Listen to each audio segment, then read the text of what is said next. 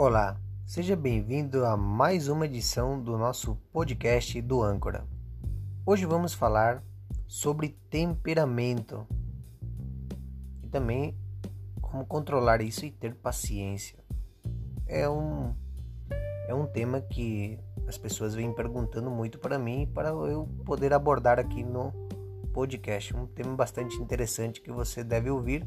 E se você conhece alguém bastante nervoso, você pode passar esse esse podcast para essa pessoa poder escutar também, porque aqui a gente vai abordar temas muito interessantes. Talvez não seja seu caso, mas possa ser o caso de alguém que você conhece. E a pergunta é: você consegue controlar suas emoções quando está chateado ou quando elas o provocam?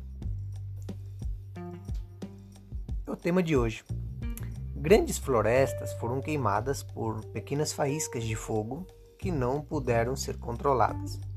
Ultimamente vemos várias reações de ira entre as pessoas e, por não poderem controlá-las, se metem em graves problemas e consequências disso muitas vezes podem fazer você perder até a sua liberdade.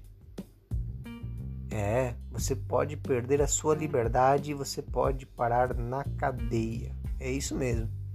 Não importa se foi acidental ou intencional, o que devemos aprender é que a tragédia começou com algo pequeno que poderia ser interrompido por um tempo e você sabia que você pode parar uma catástrofe?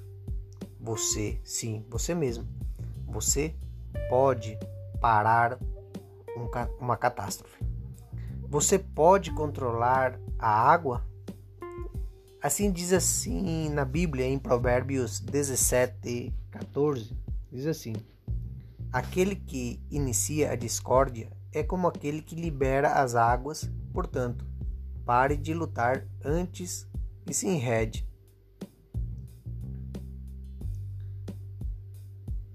Esta passagem se refere ao fato de que o início de uma luta é como soltar água. Obviamente, a natureza do líquido dificulta sua contenção, então ele se espalha de forma inesperada e descontrolada. Este é o início de uma luta. Uma vez que uma discussão começa, é difícil controlar o seu curso e, portanto, pode causar grandes danos. Um vai jogando na cara do outro. Você é aquilo, outro, você é isso aí. E começam as trocas de, de acusações.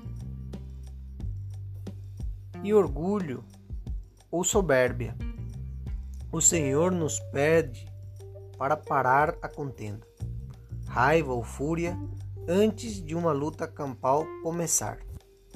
Parar com isso, parar com a raiva parar com a fúria antes de começar uma luta campal. Não esquecemos que as águas derramadas não podem mais ser coletadas. Da mesma forma, as consequências de uma discussão serão difíceis de curar. Deus nos quer ensinar a controlar as nossas emoções na frente das pessoas ao nosso redor. Obviamente, não é fácil nos controlarmos quando estamos chateados mas ele quer que sejamos sábios e não orgulhosos. Que você saia desse processo e seja quem apaga o fogo e pare o desastre. Que você seja aquele mediador. Se você não tem problemas com a raiva, que seja você o mediador entre as pessoas que estão em discussão. Porque isso começa com uma pequena discussão. Depois já começa as agressões físicas Inclusive, tem pessoas aí que estão se matando por causa de brigas e coisas que não se conseguem controlar. E depois que acontecem, obviamente as pessoas se arrependem do que fez, mas já é tarde demais. A pessoa vai ter que afrontar essas consequências dessa raiva, dessa ira que normalmente é do ser humano e que é momentânea. Nós não podemos deixar nos levar por esse tipo de comportamento. Se você não parar as suas emoções, elas irão dominá-lo. Sempre no caminho encontraremos pessoas rudes e pouco tolerantes. mas será nossa decisão se queremos ser como eles ou seguir os passos de Jesus. Se amarmos o Senhor, agiremos com sabedoria e interrompemos a disputa antes que comece. Encorajo você, que está me ouvindo ali, a aprender a controlar e parar com a briga, principalmente nessa época de fim de ano.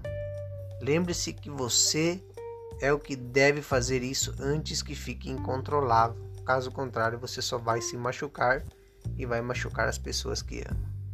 Muito obrigado pelo seu tempo, muito obrigado pela sua atenção. Que Deus te abençoe. Será até a próxima. Que Deus te abençoe.